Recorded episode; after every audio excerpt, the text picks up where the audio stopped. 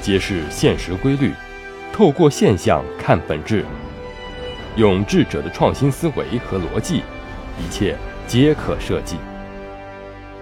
强者思维，作者李梦瑶，播讲陈二步。设计商业模式和流程。很多知名大企业最初的商业模式设计思路都非常简单，比如微软等软件公司，最初商业模式就非常简单和单一：设计或买入一款软件，用极其便宜的价格销售出去，吃的是市场规模大的红利。比如 Windows 系统每份是两百八十美元左右，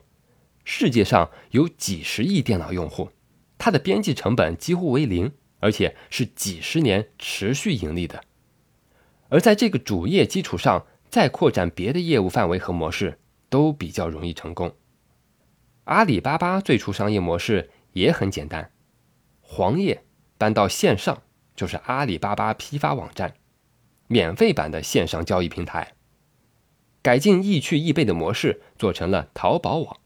随后以两个主业为中心，持续开发各类新项目和新模式。最终成就了商业帝国，业务范围扩展到健康、金融、医疗、民生、教育、文娱等等各个方面。星巴克、必胜客、麦当劳、肯德基、可口可乐、百事可乐等商业模式就更加神奇了。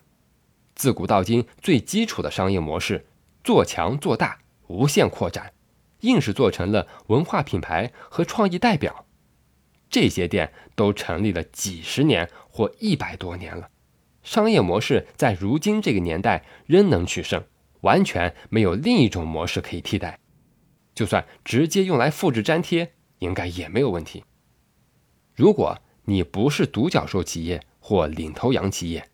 初步开始的话，分析别人的模板，加入自己的创意，是最好的设计模式了。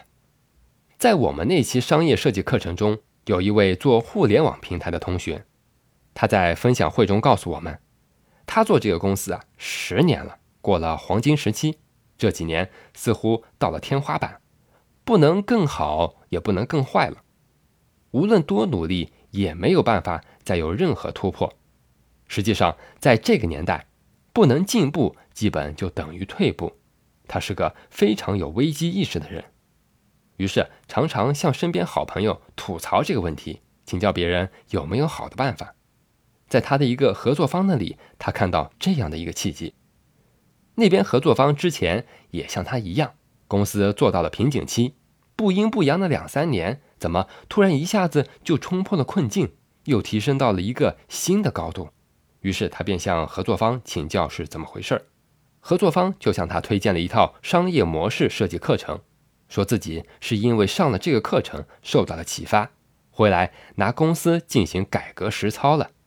重新调研市场，设计了一套能让公司突破发展的方案，就是完全照着老师说的那样设计并执行的，效果非常好。